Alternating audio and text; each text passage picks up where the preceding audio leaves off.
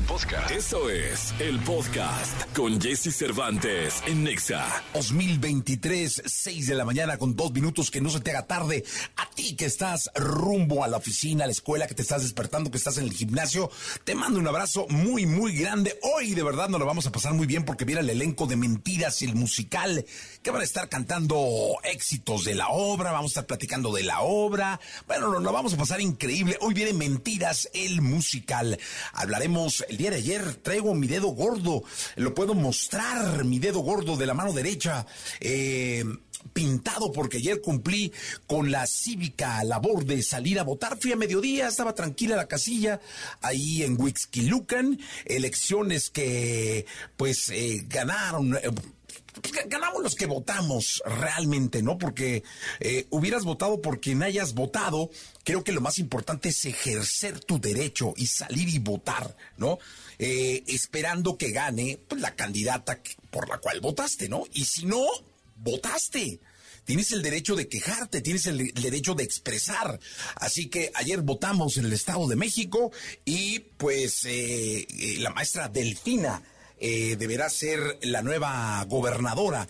Eh, pues poniéndole fin a un periodo de muchos, muchos años, de décadas de dominio priista en el Estado de México. Será la maestra Delfina la que le dé paso al eh, gobierno de la cuarta transformación de Morena.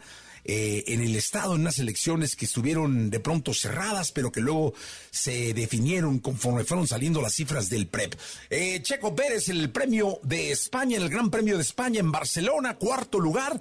Eh, pudo, fíjate, rebasando y con una estrategia buena de carrera, pudo superar siete lugares. Él arrancó en el lugar once en la parrilla de salida y terminó en cuarto, pero bueno, no, no pudo subirse al podium.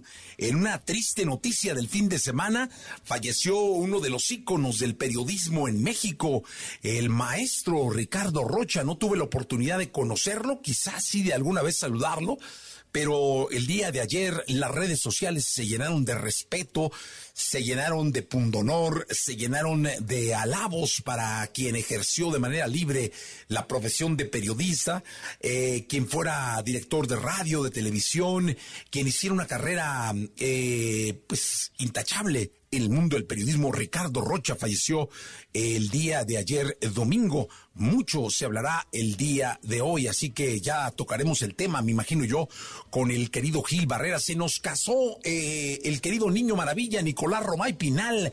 Se casó el sábado, una, una boda y una fiesta maravillosa, espectacular. Un abrazo para él y para su novia María. Y va a estar cubriéndolo tres semanas, que se fue de luna de miel, Ramón Barrenechea. En los deportes hablaremos del Manchester City, que ganó la FA eh, Cup allá en Inglaterra, le ganó el Manchester City y, lleva dos de tres. Está dando un paso más hacia el triplete que deberá completar el próximo domingo eh, la final de la Champions allá en Estambul. Eh, así que Ramón Barreneche estará tres semanas con nosotros. Es lunes de sexualidad. Vamos a viajar hasta Italia para conocer los detalles y lo que nos dice siempre la queridísima Alessia Divari. Las finanzas las tendremos el día de hoy, las finanzas personales, los regalos, la música y hoy el elenco de Mentiras. Hoy con nosotros el elenco extraordinario de Mentiras. Carl Young nos deja una frase con la que empezamos el día de hoy. Me encantó, ¿eh? Me, me encantó porque tiene que ver con el despertar, casi siempre a esta hora tratamos de, de, asusarlos, de arengarlos para que salgan y se coman el mundo. Y esta frase habla con el, habla del despertar y dice, quien mira afuera sueña, quien mira adentro despierta. Y luego andas por el mundo con los ojos abiertos y el corazón latiéndote, pero no estás despierto, ¿eh? Simplemente estás vivo. Y yo creo que el nombre del juego es estar vivo, vivir, pero vivir despierto. Porque es cuando se recibe, es cuando se da. y cuando se está consciente de lo que está entrando y de lo que está saliendo. Así que que esta frase de Carl Jung nos sirva el día de hoy. Tenemos un gran programa de radio, de verdad un gran, gran programa de radio. Empezamos con la música de David Guetta y de Anne-Marie Baby Don't Hurt Me, aquí en XFM, aquí en la Estación Naranja. Son las 6 de la mañana, 7 minutos. Muy buenos días. Toda la información del mundo del espectáculo con Gil Barrera, con Jesse Cervantes en Nexa. Comunicador incansable periodista revolucionario, versátil, todo un profesional de la palabra. Ricardo Rocha falleció este 4 de junio a la edad de 76 años. Nacido en el barrio Bravo de Tepito, en la Ciudad de México, Ricardo Rocha desde su infancia se ve interesado por el medio de la comunicación. En su etapa escolar, llegó a ganar concursos de oratoria a nivel nacional y regional. Para 1960, comenzaría a estudiar en la máxima casa de estudios, la UNAM, la carrera de Administración de Empresas. Y poco antes de terminarla, decidió dedicarse a lo que en verdad era su pasión, el periodismo. Pues ya estoy por ahí, no sé si, si antes o despuesito de los 50, porque empecé muy, muy joven. Por ahí yo creo que del 72, eh, 73 ya empecé a hacer mis primeros reportajes, estaba yo de veinteañero apenas, ¿no? Su compromiso por la comunicación le llevó a ser acreedor al Premio Nacional de Periodismo en 1977. Esto gracias a la cobertura que realizó de la Revolución Sandinista en Nicaragua. El talento de Ricardo Rocha lo llevó a destacarse en medios como la prensa escrita, radio y televisión, donde su estilo directo e incisivo marcaría una nueva pauta en el periodismo de nuestro país. Sus entrevistas únicas y originales resaltaban por la gran variedad de personajes, desde íconos de la música como Elton John, José José, Bee Luciano Pavarotti, del espectáculo como Silvia Pinal, María Félix, Ignacio López Tarso y de la cultura como Elenia Ponatowska, Mario Vargas Llosa, Carlos Monsiváis, lo convirtieron en todo un referente dentro de la opinión pública. ¿No te pasó durante un buen rato en tu vida o te sigue pasando, dime sinceramente, que te haya obsesionado ser María Félix? No, porque si me pasara todo eso yo me hubiera vuelto loca, yo que te, te puedes imaginar. Su partida marca el fin de una era, del periodismo pulcro, de la comunicación diversa y genial, que fusionaba de manera impecable la literatura, la música, la política y los espectáculos. Ricardo Rocha deja una gran escuela dentro del periodismo nacional, una huella imborrable en nuestra cultura. Descansa en paz. Ricardo Rocha.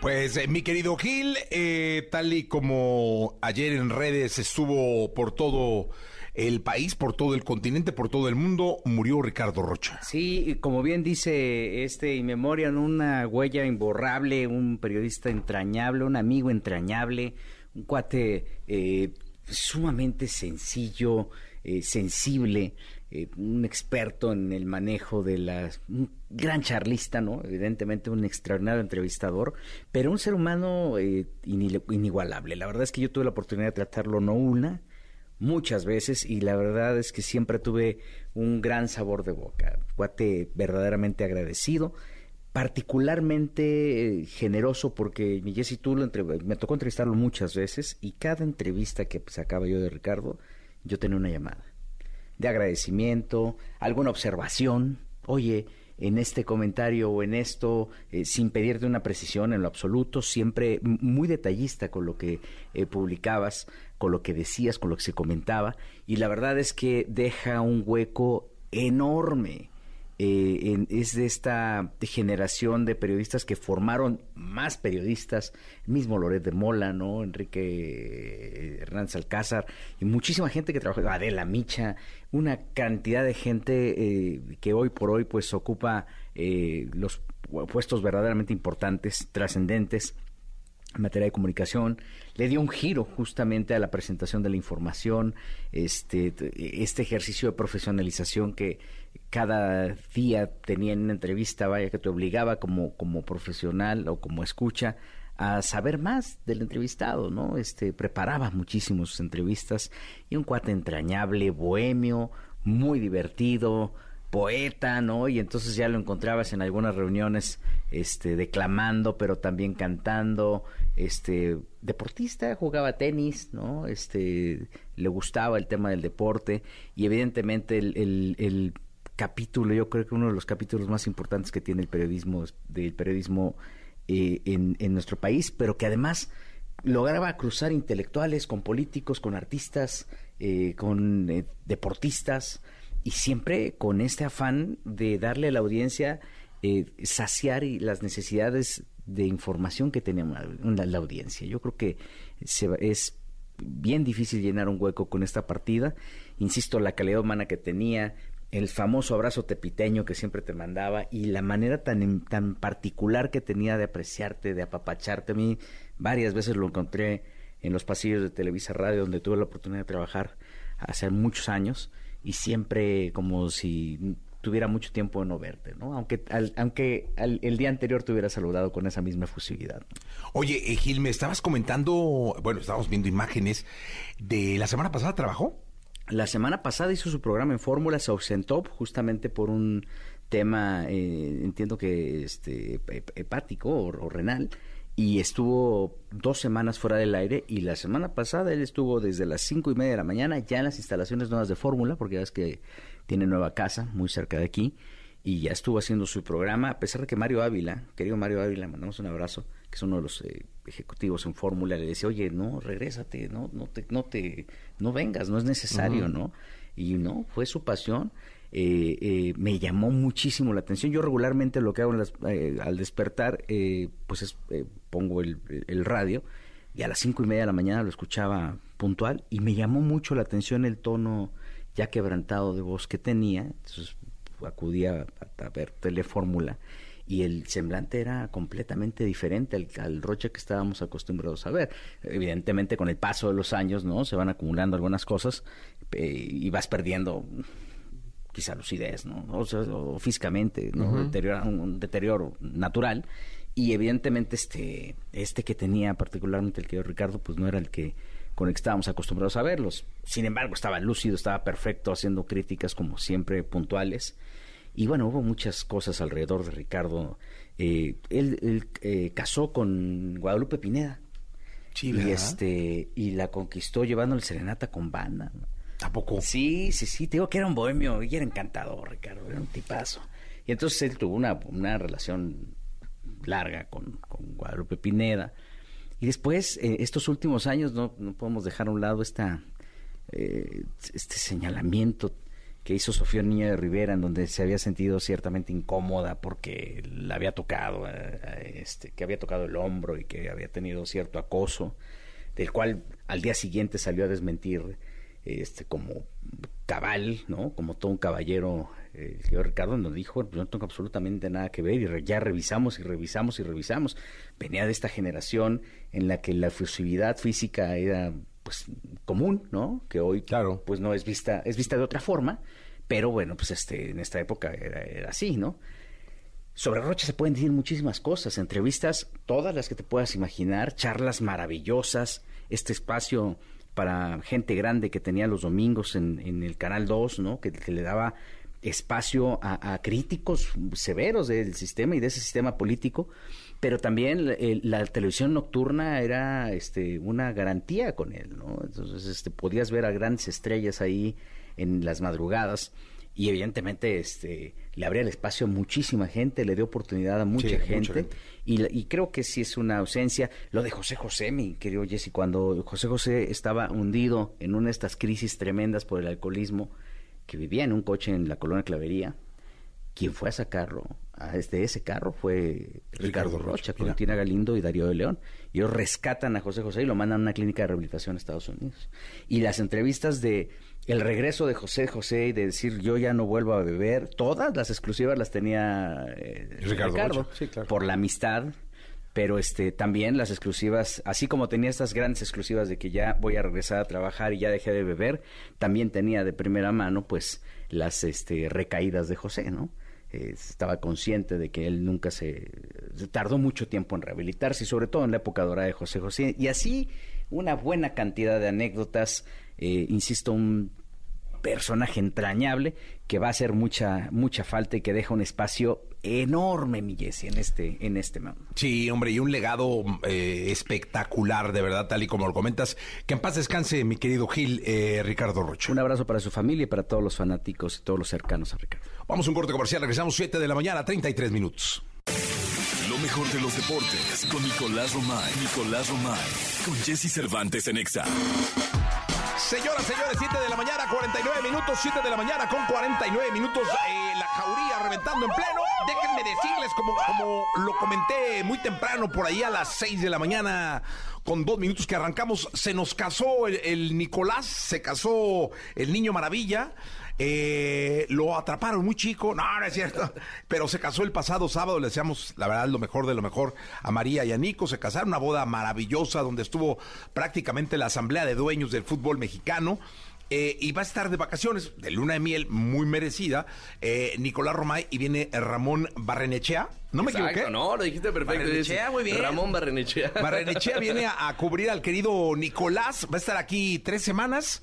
Oye, entonces deberíamos de cambiarle el- el- la entrada para que no, no se siente el mal. Va a decir, oye, este, de por sí le estoy haciendo el favor a Nico. No, y- ¿cómo crees? No, Yo no. feliz de estar aquí contigo. Entonces, este, vamos a, a cambiar la entrada. Ramón, ¿cómo estás? Bien, bien, Jesse. La verdad es que muy contento de estar contigo después de la boda. eh, la- Oye, la ¿a qué hora pasamos terminó bien. todo, eh? Pues fíjate, yo, yo, me salí de ahí como a las 10 de la noche. Yo como a las 12 más o menos y Ah. creo que terminaba tipo 2 de la mañana. Ah, tenía- tenía límite. Sí, te- tenía límite. Qué bueno, qué bueno. A la mera hora se alargaron, pero yo me quedé como a las 12. Padrísimo, ¿eh? Oye, lo que sí es que estaba pues todo el fútbol mexicano, ¿ah? Era la asamblea de dueños, Jesse. Sí, yo, sí, yo sí. estaba nerviosón, dije en la torre, no podemos perder los papeles aquí, Jesse. Sí. Entonces, no, la Fíjate, pasamos muy Me bien. encontré en el baño haciendo pipí a, a Irraragori y a Mikel Arriola. Imagínate tú. Este, ahí echando ellas, ellos fumando un puro, platicando en el baño y yo a su lado orinando. No, ¿qué tal? ¿Cuántas decisiones importantes hay en Yo ese? estaba pescando el ojo, dije, igual en una de esas, así, eh, me... Suelta la ¿Cómo te exclusiva. enteraste en una miada? No, no es cierto. Oye, Ramón, el León, eh, fíjate que ayer tú comentaste, ibas a decir de León y a mí se me fue el avión, eh, campeón de la Conca Champions, ¿no? Sí, campeón de la Conca Champions, el equipo de la Fiera, primer título internacional para el equipo de León. Se enfrentaba al LAFC de Carlitos Vela, que hay que decirlo, Carlitos Vela no tuvo una buena serie, la verdad es que le fue fue muy discreto el papel del mexicano, que se habla por ahí que podría regresar al fútbol mexicano, pero bueno, al final del día, buen partido de la Fiera, gana 1 por 0, 3 a 1 el global, y ya con esto tiene su boleto asegurado para el Mundialito, para el Mundial de Clubes, que se va a disputar en diciembre, donde se podría ver las caras con el ganador de la Champions League, ya sea el Manchester City o el Inter de Milán. Pero primer título internacional para León Jesse, la verdad es que felicidades a la Fiera que había peleado tanto. Era el partido más importante de la historia del equipo y lo ganaron, mira. Oye, no, y muy merecido el Arcamón, caray. Qué bárbaro. ¿Dónde vino a campeonar, no? No, qué bárbaro. La verdad es que el Arcamón es un, es un entrenador probado porque además hizo cosas muy interesantes con Puebla, un equipo más modesto, con menos, eh, digamos, no, no tenía tantos futbolistas tan importantes o de renombre como ahora los tiene en León y la verdad es que ha hecho cosas impresionantes. Clasificaba siempre a la liguilla con, con Puebla y de pronto ahora con, con León. Si bien lo sorprendieron en la Liga MX perdiendo contra el Atlético de San Luis, ahora en la Conca Champions da un golpe en la mesa y pues felicidades a todo el, grupo Pachuca, a, la gente de- del Club León. Creo que es un triunfo merecidísimo porque en ningún momento de la serie yo creo que estuvo en peligro el campeonato de la Fiera. Sí, los últimos minutos el LAFC se volcó al frente, pero incluso hasta la suerte estaba del lado de, del equipo del Arcamón. ¿eh? Muy No, bien. Muy bien, felicidades a León, una super afición, gran afición.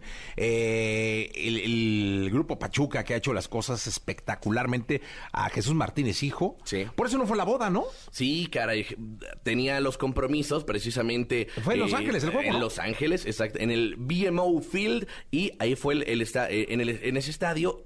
Y desafortunadamente digo, igual mandarle un fuerte abrazo a todo el grupo Pachuca y a la familia Martínez. eh, fallece la mamá de Jesús Martínez el fin de semana. Oh. eh, y entonces, bueno, fue un- una situación ahí medio complicada el fin de semana, pero, pero pues bueno, de alguna manera, eh, pues sonreír un poquito después de esta situación de que son campeones el grupo Pachuca y en este eh, caso, pues ya León tiene su boleto al Mundialito de Clubes, muy merecido. Veremos si será el City o si será el Inter de Milán. Oye, que vi jugar al City el fin de semana. Qué ganaron. locura, ¿eh? Van por el triplete, ¿no? Que es Sí. la liga. Es la Copa FA, ¿no? Sí. la FA Cup, Cup, que exacto. ganaron contra el Manchester United el fin de semana. Vi el juego, qué locura. Juegan impresionante el fútbol, ¿no? Eh, están locos, Jesse. La verdad es que es un equipo que está en otra galaxia. Eh, es, es un equipo que juega tan bien, que juega tan fácil, que juega tan bonito. La verdad es que es, es, un deleite ver al, al, Manchester City después de ganarle, imagínate, en la Champions League al Real Madrid, que le pasaron por encima y dices, hombre, es el Real Madrid. Bueno, le faltaron al respeto y vaya goleada. Y ahora el fin de semana contra el Manchester United, que aquí es interesante porque el único equipo que puede decir que ganó un triplete en la en Inglaterra es el Manchester United. Entonces tenía la oportunidad del Manchester de decir, ¿sabes qué? Voy a dejar ya, pues sin la posibilidad de igualarme al City. No lo consiguen. Dos por uno termina ese partido. Y ahora hay que decir, nos ponemos de gala porque este es lunes de la semana de final de Champions. El sábado es la final de la Champions allá en Estambul, en Turquía. Oye, a mí me daría muchísimo gusto que Guardiola completara el triplete porque qué hombre, qué bárbaro. Ha ganado en las ligas más importantes del mundo, en la alemana, en la española. Sí la inglesa,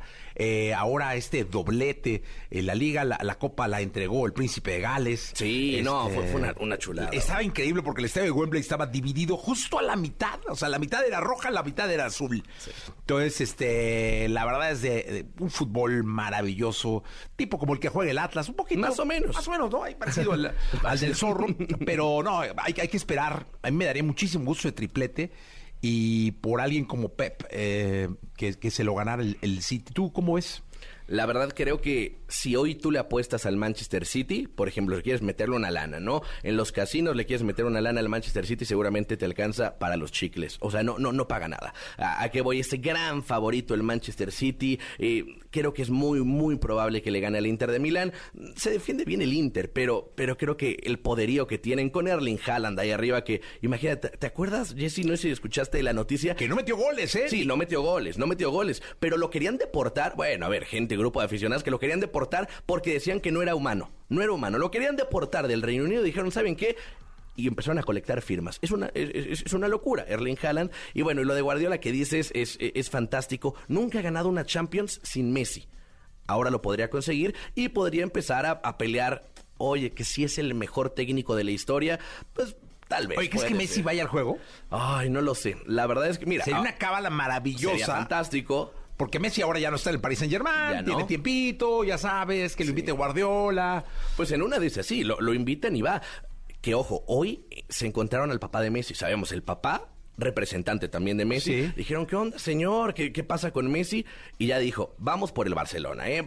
Queremos regresar al Barcelona, ese es el plan A. Aquí la bronca es que hay muchos temas que hay que arreglar previamente, pero ya dijo el papá de Messi, su representante, queremos regresar a Barcelona. Ahorita está, digamos, ya terminó la liga francesa, estará de vacaciones, se puede presentar, entonces mira, podría ser que Pep vuelva a ser campeón de Champions con Messi, no en la cancha, pero pues en el estadio, Uy, en una de esas. Increíble, maravilloso. Ramosito, gracias. A ti. Gracias, nos vemos en la segunda. Vamos a ir rápidamente a más eh, en este programa 7 de la mañana, 57 minutos. Vamos con las curiosidades de Soda Stereo.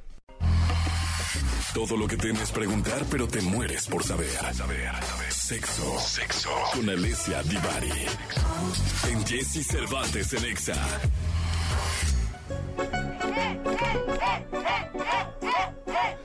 Señoras, señores, 8 de la mañana, 2 minutos, 12 minutos, 8 de la mañana con 12 minutos. Estamos en XFM con eh, este contacto que tenemos los lunes y los miércoles que nos llena de alegría, de energía, de placer, de sed. Es, es, es como un orgasmo al ánimo el tener a, Alessia Divari eh, todos los lunes y los miércoles en este programa. Ahora le damos la bienvenida y está en Florencia, allá muy cerca del Ponte Vecchio, del Domo. ¿Qué, qué otra atracción hay en Florencia que podamos decir?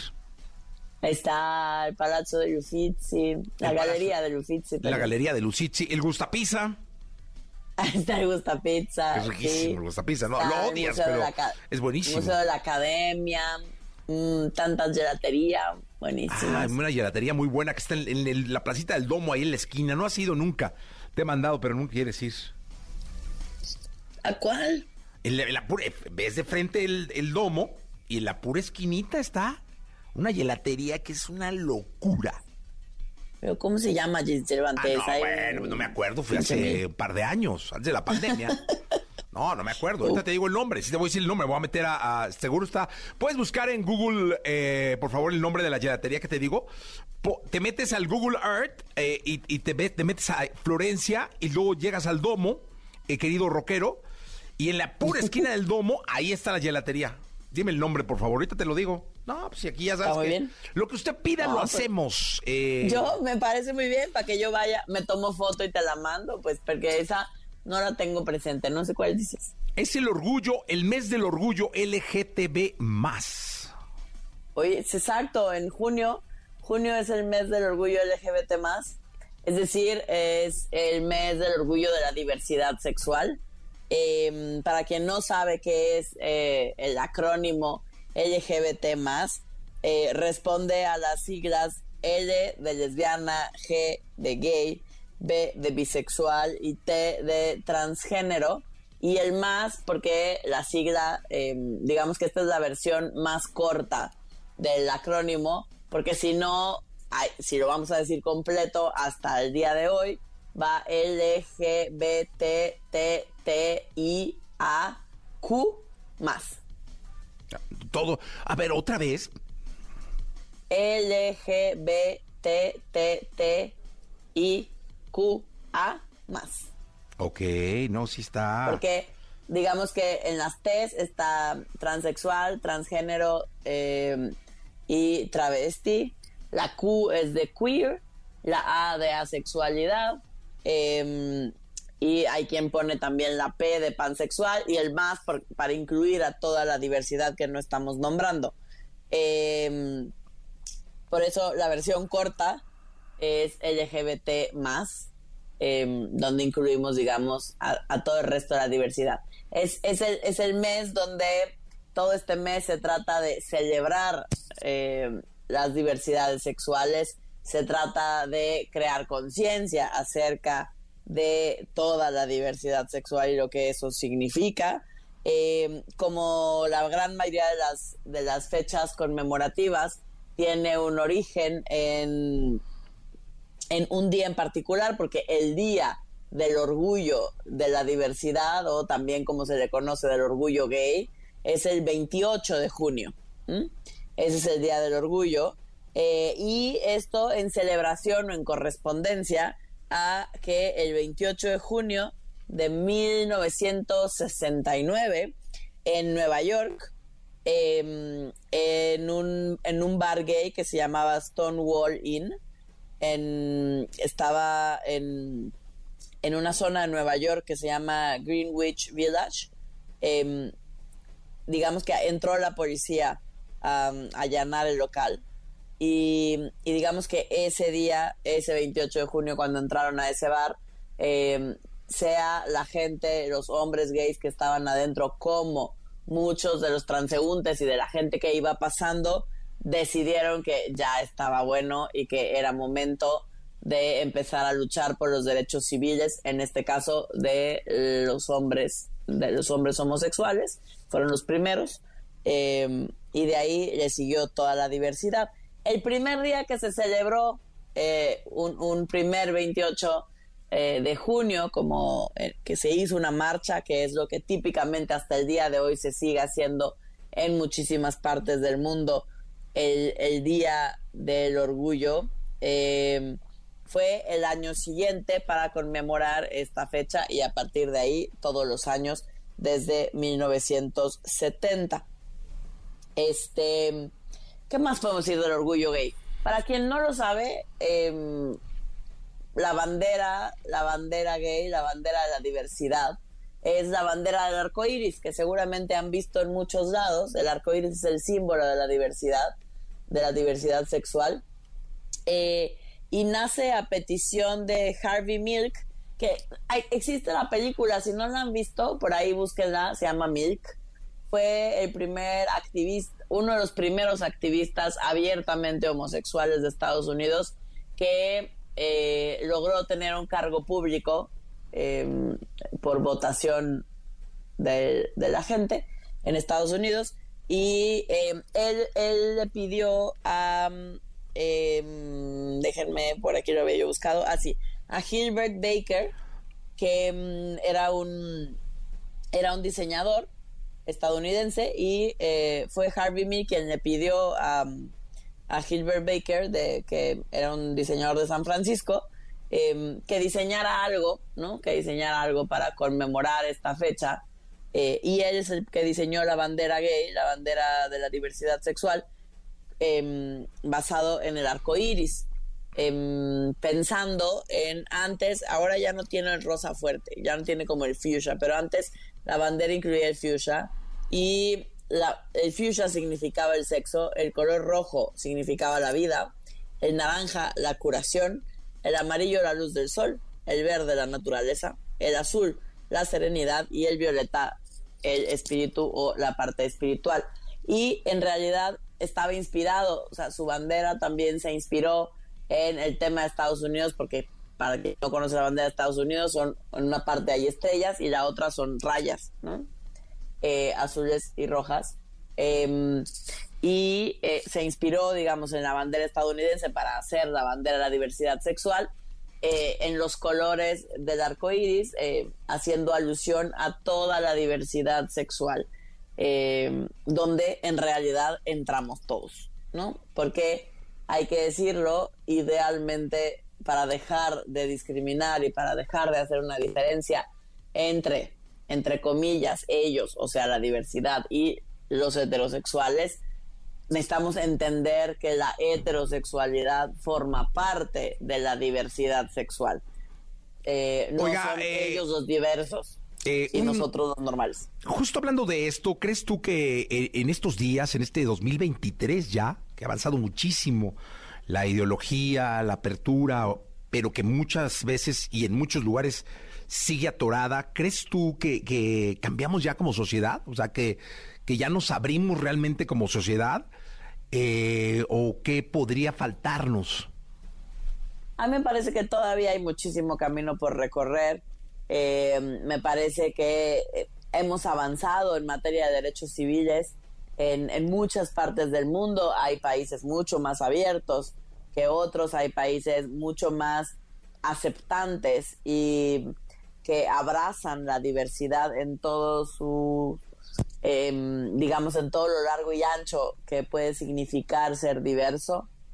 Eh, y hay países donde todavía luchamos contra la discriminación y como, como el nuestro, como México, que es uno de los países con más transfobia, ¿no?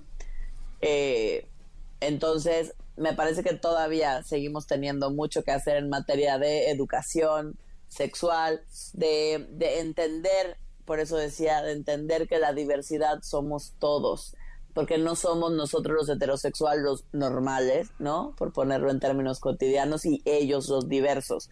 Todos formamos parte de la diversidad. La heterosexualidad es un pedacito más de toda la diversidad natural que existe entre los seres humanos. Eh, entonces me parece que es un gran momento para visibilizar las diferentes realidades más allá del heterosexual, que es la más común, que todos hablamos de ella, eh, y darnos a la tarea de reconocer y abrazar nuestras diferencias como parte de eso que nos vuelve humanos. Oye, luego en Twitter hace, hace poco una tienda sacó unas eh, playeras con el logo de Pride eh, para niños. No, hombre, la gente se volvió loca y empezó, o sea, con una pues, violencia verbal importantísima. Eh, ¿Qué piensa usted al respecto de ir inculcando desde niños no solamente información y, una plática sexual educativa, sino también hablarle de este tema?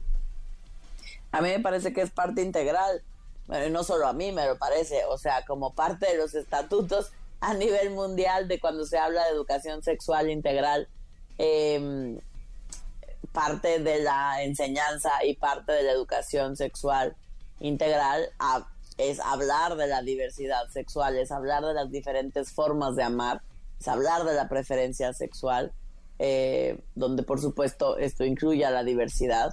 Eh, y a mí me parece increíble que desde niños idealmente podamos hablar con ellos de todo esto y, y que se puedan sentir incluidos y bienvenidos en cualquiera de las presentaciones que conforme vayan creciendo van a ir desarrollando, ¿no? Entonces, este, eso es muy triste, es muy triste que al día de hoy sigamos peleando y sigamos ofendiendo y sigamos violentando a la gente que se muestra diferente a lo que consideramos común. Sí, totalmente. Eh, Divari, muchas gracias. Al contrario, gracias a ustedes. La gelatería. Eh, buen inicio. La gelatería se llama Donino. Donino. Vaya usted, ¿eh? Voy a ir, lo prometo. Vaya usted, Y luego no va. No, sí voy. Órale. Nos escuchamos el miércoles, manden sus dudas. Órale, ya está. Alexia Divari con nosotros, 8 de la mañana, 24 minutos. Bruno Mars y Mark Ronson, Uptown Funk. Cuidar tu bolsillo es cuidar tu futuro. Escucha los consejos más relevantes en voz de nuestro experto en finanzas personales, Adrián Díaz en Jesse Cervantes en Nexa. 8 de la mañana, 48 minutos. Querido Adrián, Día del Medio Ambiente.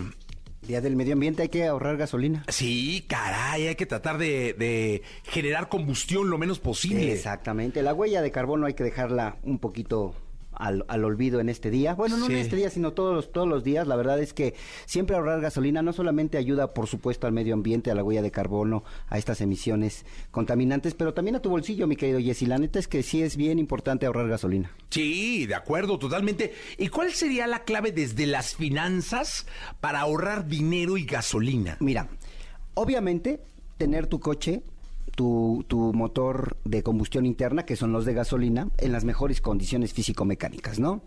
Llantas en buen estado, la afinación, el cambio de aceite, los filtros de aire son súper importantes, por supuesto, para trabajar con todo este asunto que tiene que ver con el, el rendimiento de tu, de tu automóvil. Pero hay un tip que me encanta dar y que siempre la gente agradece. Fíjate bien, mi querido Jesse. Cuando tú vas a la estación de servicio, lo primero que llegas y dices, dame 100, dame 200, dame 300 pesos de gasolina. ¿Cierto o falso? ¿Cierto? ¿No? ¿Cierto, cierto? ¿Y qué hace el despachador? Va y le pone 300 pesos a, la máquina dispensadora, Sí. ¿no? Mete la manguera y te dan tus 300 varos de, De gasolina. de gasolina, ¿no? A partir del día de hoy ya no vamos a comprar por pesos, vamos a comprar por litros. Ok. Vamos a llegar y le vamos a decir al despachador que te venda 20 litros de gasolina. Ok. Así, tal cual. No me des 100 pesos, no me des 200, dame 20 litros de gasolina. ¿Por qué rayos 20 litros de gasolina, Jessy? Tú estarás diciendo que yo estoy loco. Sí estoy loco, pero te voy a dar la razón. A chécate, ver. chécate. Cuando la Procuraduría Federal del Consumidor hace sus inspecciones sorpresa, lleva bidones de 20 litros. Exactitos. Entonces llegan los verificadores y las máquinas de todas las gasolinerías están programadas para dar 20 litros exactos. Por si les llegan los verificadores de la Profeco. Entonces despachas 20 litros y automáticamente la máquina dispensadora te da tus litros completos. No te están robando los mililitros que siempre te roban cuando pides por pesos. Ok. Ese es el truco. Oye, pero si yo quiero llenar el tanque de mi gasolina, no se llena con 20, con 20 litros, no te preocupes. Cuando acaben de despacharte esos 20 litros, le dices al despachador, ¿qué crees? Me equivoqué. Dame otros 20 litros. Y así sucesivamente hasta que se llene tu tanque. Obviamente no le vas a caer bien al, al- al despachador, pero definitivamente vas a evitar que te estén robando 60 litros, casi traen todos, ¿no? casi tres veces. 55, 58, 60 litros, ¿no? Puede decir, este güey se equivocó tres veces, está Este resonso, está ¿verdad? bien Pero bueno, me estoy pero no. ahorrando una lana, ¿no? Pero no, te están dando litros de a litro, Sí, claro. ¿no? Y te estás evitando justamente que el rendimiento de tu auto esté bien calculado con los litros que realmente consumes. Cuando tú le dices al despachador, dame 300 pesos de gasolina, ya no te están dando litros de a litro porque ya no está programada la máquina para darte los litros exactos, está programada para darte los litros que lleguen justamente al tope de los 300 pesos. No, pero lo que sí puedes hacer es, fuera de me equivoqué, es ponerle de 20 en 20, Pues sí, ¿no? Ponle ponle 20 en 20. Este, Hasta termina los 20, llene. sí, y luego ya ponme los otros 20. Oye, no, ponme los otros 20. Sin Claro. dar ni explicaciones, ¿no? Por supuesto, porque y termina, sí, otros 20. Exactamente. Y ya si es de 80 es grande, pues de a 4, ¿no? Exacto. Y créeme que con esto, además, vas a empezar a ver el verdadero rendimiento de tu coche. ¿Por qué? Porque en tu tablero tienes una computadora de viaje que ya casi todos lo tienen, en donde le aprietas en ceros para que vayas viendo justamente cuántos litros por, por kilómetro está gastando realmente tu automóvil y te des cuenta si ya le hace falta o la afinación o el cambio de aceite o el filtro, todas estas cuestiones que generalmente vemos como, como mayor eh, prioridad, pero no le damos prioridad justamente al, a la carga de combustible. Ahora, cuando haga mucho calor, no estés, por favor, evita ir a cargar gasolina. ¿Por qué? Porque la gasolina se evapora. Y tú vas a decir, no seas exagerado, Adrián, pero sí pasa mucho de que el, tanque está caliente y a la hora de que cae la gasolina, los, el, calor hace que se evapore justamente la gasolina y empieza a rendir un poquito menos la gasolina. Trata de que sea por las mañanas o por las noches cuando la temperatura sea un poquito más baja para poder cargar gasolina. Y siempre carga en la estación que tú creas que es la que te da el mejor servicio. Eh, Pemex tiene en su página de internet una aplicación muy buena que es Pemex Gasolina, en donde te dice cuáles son las, las estaciones o las que están más cerca de ti para que también puedas tener un rendimiento más adecuado con tu automóvil. Así que a, ahorrar gasolina, mi querido Jessica. Oye, hay varios, varias preguntas por acá. Este, primero dice Lucky, dice, ¿qué pasa si soy adicta a las plataformas de movilidad como Uber, Didi, InDrive y además pago la anualidad de la bicicleta? Siento que eh, he hecho perder mi dinero, pero también siento que protejo el medio ambiente. Eh, ¿Qué opinas de, de esto? Mira, la verdad es que las aplicaciones para poder tomar este transporte privado son muy buenas. ¿Por qué? Porque en esta ciudad son muy muy inseguros los taxis ya de, servicio público. Pero lo que sí tienes que hacer es tener un control total de estas aplicaciones, es decir, ponte un presupuesto. Si tú tienes un presupuesto de decir a la semana voy a gastar eh, 300 pesos solamente en Uber, distribuye tus viajes. ¿Para qué? Para que no te vayas eh, saliendo de ese presupuesto y no vayas gastando de más comprar la anualidad de la bicicleta es lo mejor que puedes hacer.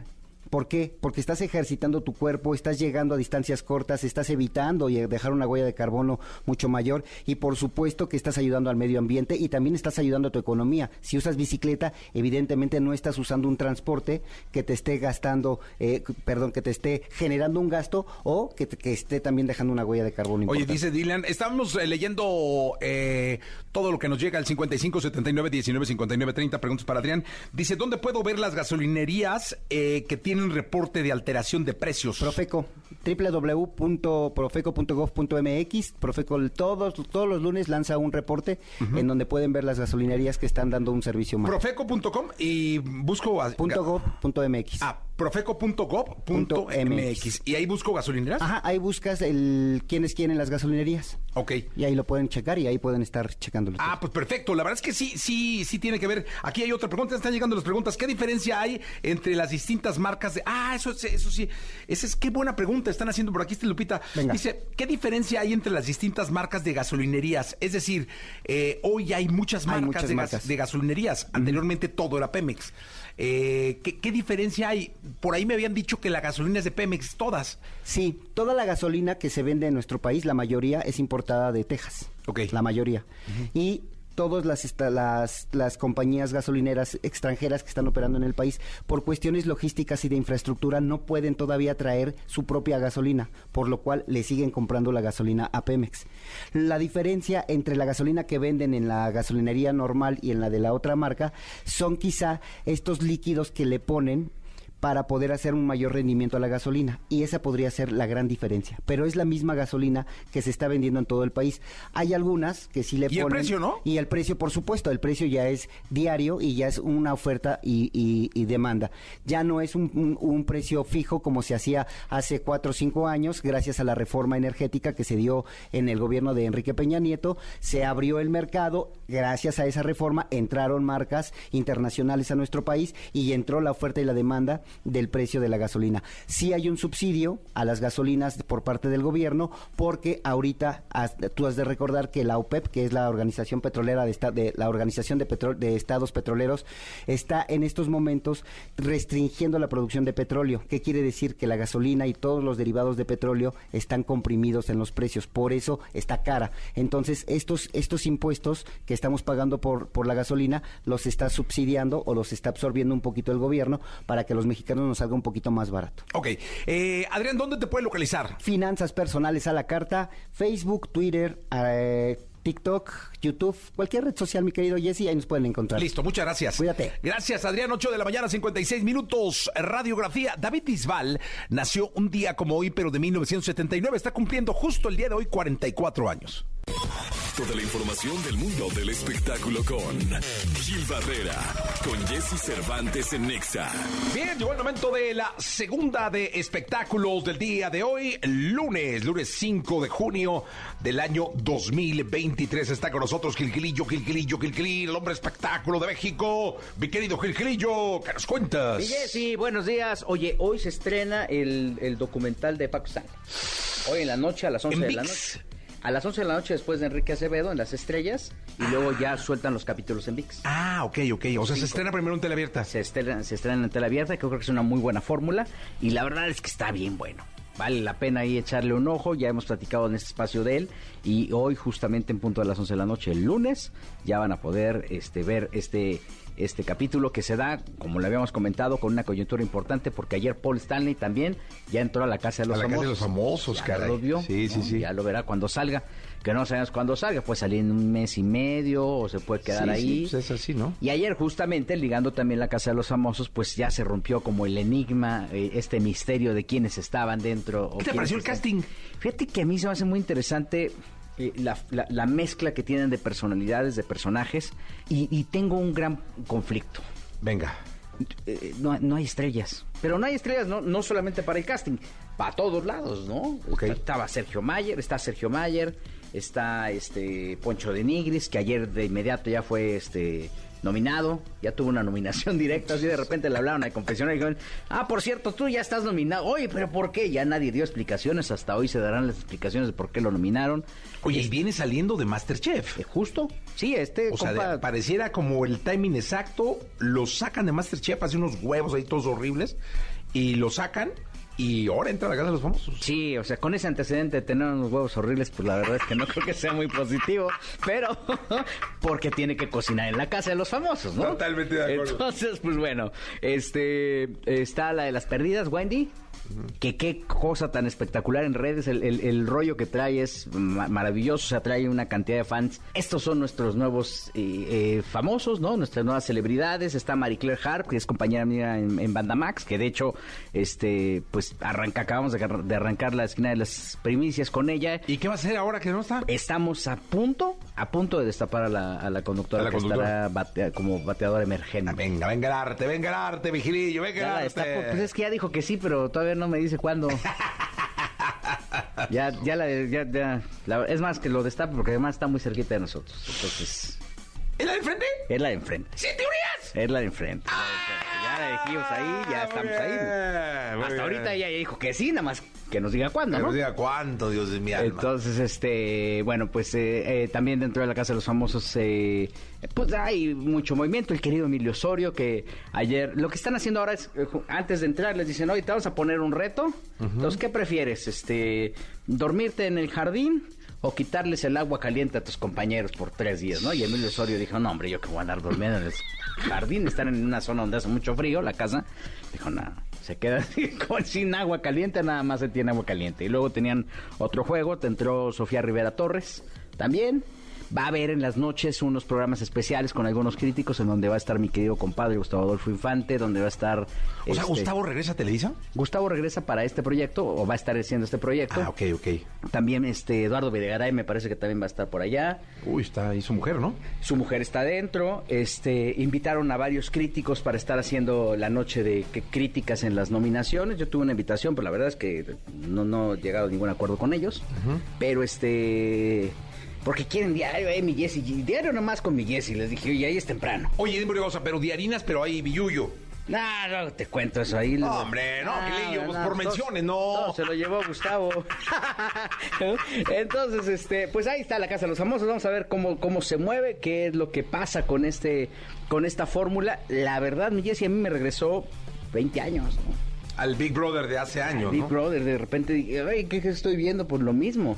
No, Raquel Vigorra también está, que por cierto Raquel Vigorra eh, entró también con un castigo ahí de, este, o le quitan esto a tus compañeros, o tú puedes comer, o, o- o tú escoges, le quitamos esto a tus compañeros, o tú vas a comer moros con cristianos, o sea, arroz con frijoles una semana. Y que dijo, no, pues No. quítele lo que quieran No, estos se vatos. quedó con los moros con cristianos. No, hombre, no, no, no. Ahí Pues, todo el bueno. mundo está por todo mundo. Sí. alguien que le diga. Pues mira, con lo que están ganando mi Jessy, porque sí. ah, hijo, le están pagando a la semana bastante bien. ¿Ah, ¿eh? sí? Sí, de esos sueldos que ya no hay ahora, ¿eh? Ah, jato. De esos que ya no hay. Es lo malo de que uno no es famoso. Sí, caray, no, pues qué, mira, cosas. pues qué bueno para andar ahí, qué tal, ahí luego tiene una costumbre de rascarse ciertas partes. y Sí, no quisiera- imagínate yo en la tele. En la tele ahí, el, problema es que te las rascas y luego las hueles, San. Y que no se ve, no se ve muy bien. Gracias, Gilillo. Mi Jessy, buenos días a Buenos todos. días. Lo mejor de los deportes con Jesse Cervantes en Exa. Llegó el momento de la segunda de deportes. Como les ex- hemos estado explicando, Nico está de vacaciones. Está Ramón Barrenechea con nosotros. ¿Y eh, qué nos cuentas en esa Chico Pérez? ¿Qué tal, Chequito? Mira, Gran Premio de España, Jesse. La verdad es ¿En que. Barcelona? En Barcelona. Ha sido, han sido semanas complicadas para Checo, porque la pasada, sabemos, en Mónaco no le fue nada bien, terminó sufriendo muchísimo, y ahora en España tuvo la bronca de salir onceavo. En la calificación no le fue nada bien a Checo Pérez, empezó once, y a ver, tuvo una remontada importante, porque terminó en el cuarto lugar, Jesse. Vaya, en ese sentido. Siete lugares. Sí, o sea, le fue bien. Sin embargo, teniendo el mejor coche de la parrilla junto con Verstappen, tendría que estar peleando siempre muy, muy cercano de él. Es una gran remontada, pero creo que tiene que ya olvidarse de estos dos fines de semana y concentrarse en lo que viene, que es el Gran Premio de Canadá. Una carrera que resultó un poco polémica, Jesse, al principio, porque George Russell, que es el británico que termina en el tercer lugar, en la primera curva se vio más mexicano que el mismo checo, como que la quiso cortar, se fue por otro lado y lo querían investigar. Ganó posiciones de alguna manera ilegal. Al final la FIA dice, no, pues la verdad es que no tenía espacio, si se salió de- de- del el circuito fue porque no tenía espacio, fue inevitable. Yo creo que sí, a- aplicó la ñera, como decimos Sí, por claro. acá, y, y- y le gana posiciones a Checo Pérez, y por eso termina cuarto. Entonces, a ver, es una carrera un tanto polémica, la gente pedía regrésenle una posición a Checo, porque pues hay que sancionar a Russell. Al final no lo hacen, es una gran carrera del mexicano, pero la bronca fue en la, en la clasificación, ¿no? Haces una mala clasificación, sales 11, es muy difícil pe- pelear los primeros lugares. Y vamos a ver qué, qué viene en Canadá, ¿no? Va a estar bueno, va a estar bueno. Aquí la situación, este tipo de circuitos se le da muy bien a Verstappen. Hay que decirlo. No, Eh, todos se le dan bien a Verstappen, se- ¿qué todos pedo, se le dan muy bien. Sí, no, no, es una locura. Todo se le da muy bien a Parece Verstappen. máquina. Es una máquina, lo es. Pero del otro lado, Checo, sabemos, se le dan mucho mejor los circuitos callejeros. Esos son los suyos. Aquí, digamos que favorece un poco más a Max Verstappen, que hay que decirlo. Miami fue un circuito callejero y Verstappen salió de atrás y ganó el Gran Premio. Oye, que siento que, que si Checo no termina concentrándose, cada gran premio que pase se le van a ir eh, escapando, esfumando las posibilidades de siquiera competirle a Verstappen. Exacto, ya son muchos puntos de distancia, Jesse. Entonces yo creo que ya si, si en Canadá no hace nada, por ejemplo, no sube al podium o ya no digamos que le gane a Verstappen, ¿no? Pero que se suba al podium, este va a irse alejando, va a irse alejando y Verstappen es una verdadera máquina. ¿Y sabes qué? Histórico ya del... del, Ya lo es, ya, ya, ya, 40 triunfos, es una cosa de locos lo de, lo, lo de Verstappen y al final del día eh, creo que quiere dar un golpe en la mesa. Cuando al principio de la temporada dijeron, oye Checo, te va a competir, dice Verstappen, a partir de ahora no pierdo una. Voy a ganar todas, todas, todas. Y es lo que se propone el neerlandés. ¿Lo puede hacer? Yo creo que sí, yo creo que sí. Pero Checo, a ver, tiene mucha calidad, pero esta concentración que tiene que tener en los tres días, no solo en la carrera, que las hace muy bien, pero también en la clasificación, va a ser muy importante. Muy Sí. importante. Ramón, nos quedamos con Jordi Rosado. Perfecto, claro que sí, Jesse. Eh, nos quedamos con Jordi Rosado hasta la una de la tarde. Mañana eh, nos escuchamos por acá en vivo. Claro, Jesse. La entrevista con Jesse Cervantes en Exa. Mentiras. Es el retrato musical de toda una época a través de inolvidables canciones y que fue la escuela sentimental de toda una generación que se autodefine como apasionada. Daniela, Lupita, Dulce, Yuri, Manuela y Emanuel son los emblemáticos nombres de los protagonistas de este enredo musical que materialmente transportará al público aquellos años de los 80.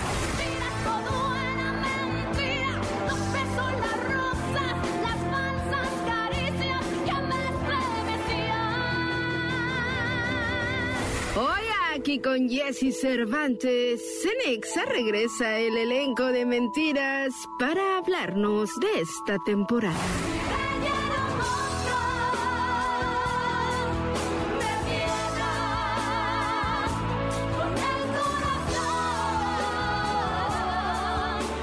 Arrancando la semana en la radio con mentiras, qué bárbaras niñas! ¡Qué, qué bonitas! ¡Qué alegría que estén acá! La verdad es que son parte de un clásico ya. Sí. En el teatro musical de nuestro país, en la historia del teatro musical de nuestro país. Son muchos, muchos años los que tiene esta obra haciendo vibrar, cantar y emocionarse a la gente. ¿Cómo han estado? Pues estamos muy felices. Justo acabamos de celebrar el primer aniversario de esta obra y pues bueno, estamos eh, ahora sí que de fiesta ahorita. Qué bueno, me da mucho gusto. Eh, entiendo que se van rolando tanto las actrices como los personajes y eso le da una magia especial porque cuando vas al teatro no estás viendo siempre lo mismo, ¿no? Sí, no, nunca ves al mismo elenco, eh, todos tenemos más de un solo personaje, entonces de pronto nos puedes ver de uno y regresas en otra función y nos ves de otro o ves a una persona totalmente diferente que no habías visto nunca y eso es padrísimo porque cada quien le da su toque a cada personaje, entonces realmente como que cada vez que vas conoces al personaje de una perspectiva muy distinta. Oigan, y díganme una cosa, eh, para la gente que pudiera estarnos viendo en alguna otra ciudad o que puede estarnos escuchando en la Ciudad de México, ¿por qué no le platican de origen qué es el musical de mentiras? Bueno, pues el musical es un tributo a, a nuestro México y su televisión, eh, las telenovelas de los ochentas, su música y las divas de los ochentas. Y, y eso es lo más rico porque va a hablarte a ti, a ti específicamente de todo lo, tus vivencias, tu, tu, añoranza, tu, tu niñez. Entonces creo que esa es la magia de mentiras y además en esta nueva producción eh, llena de LEDs, una producción gigantísima, cantando las canciones que más te gustan de los ochentas y que además tú puedes cantarla con nosotros, puedes ir al teatro a cantar este en el karaoke y conocer la historia de estas mujeres que se ven este relacionadas por por un hombre y una situación que nos une, este, pero que al final de cuentas, este, son mujeres que que se descubren en una mentira para encontrar su verdad. Entonces los invitamos a que la vengan a ver y que vengan a cantar con nosotros porque de verdad, de verdad que esta obra, además de que ya lleva 14 años, ahorita nosotros cumplimos un año, pero es una obra que lleva mucho tiempo y que ahora se renovó y estamos nosotros para brindarles algo nuevo y fresco de esta historia que ha sido un clásico como mencionas. Oigan, ¿por qué no las escuchamos para que la gente sepa este, de qué estamos hablando y cómo se escucha? Ay, sí, que Totalmente cantando en vivo en este programa, en, en este inicio de semana del mes de junio. ¿Les Sí. parece? Sí, sí, sí. Adelante entonces, mentiras con nosotros. Jesse Cervantes en Exa.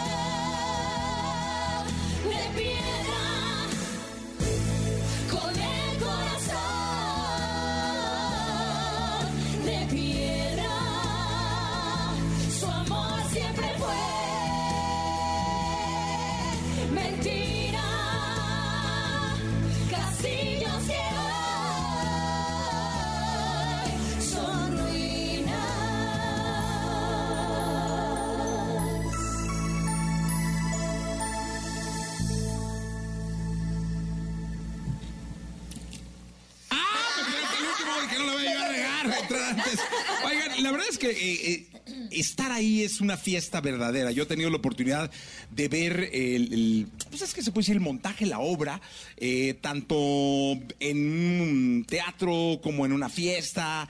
Y la verdad es que es espectacular el, cómo va uno metiéndose a la música, el cómo va uno metiéndose a la añoranza, al recuerdo y va haciendo de esto algo pues muy suyo, ¿no? Porque lloras, cantas, puedes ir con amigos, con amigas y todo, y ya es un experimento pues, social de música eh, increíble. ¿Ustedes cuánto, cuánto tienen en, en- en la obra?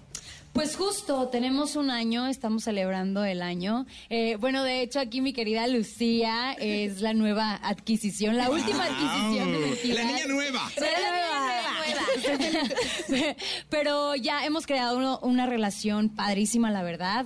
Desde las que tenemos el año hasta las que se van integrando, es, es, un, es un ambiente bien bonito, se hace una familia muy hermosa. Y creo que eso es lo que se proyecta también en las tablas, ¿no? Digo, a pesar de que al principio los personajes están así como que tú eres, que yo, que esto, pero es, es, es lo bonito que se proyecta y yo creo que también por eso la gente regresa y regresa porque hay, hay una dinámica muy padre y creo que eso es lo que hace a la gente que regrese a ver esta obra una y otra y otra vez. Pues qué bueno, me da muchísimo gusto que tengan un año, que estén cumpliendo Sí. un añito. Apenas. Este, Pero y aquí también- la niña nueva, este, que más que bullying le hagan mucho cariño y le den mucho amor. No, son unas lindas, la verdad.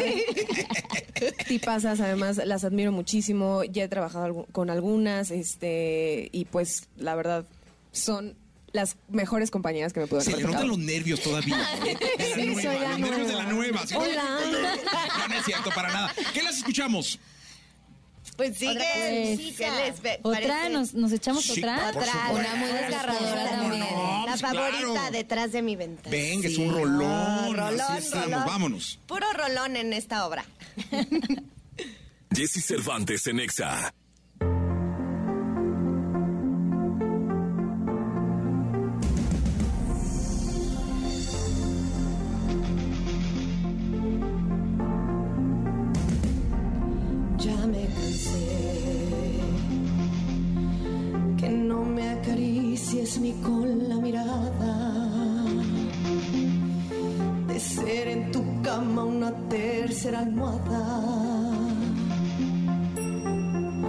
De ver que el futuro se va haciendo flaco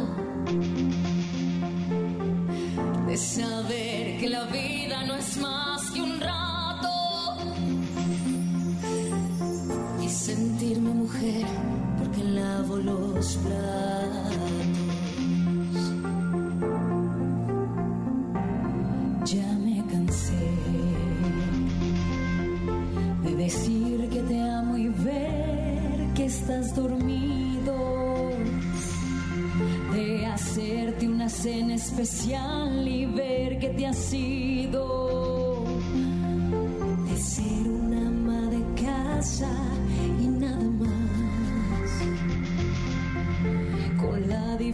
Diferencia del siempre y el jamás. Y hasta sentirme feliz cuando te vas.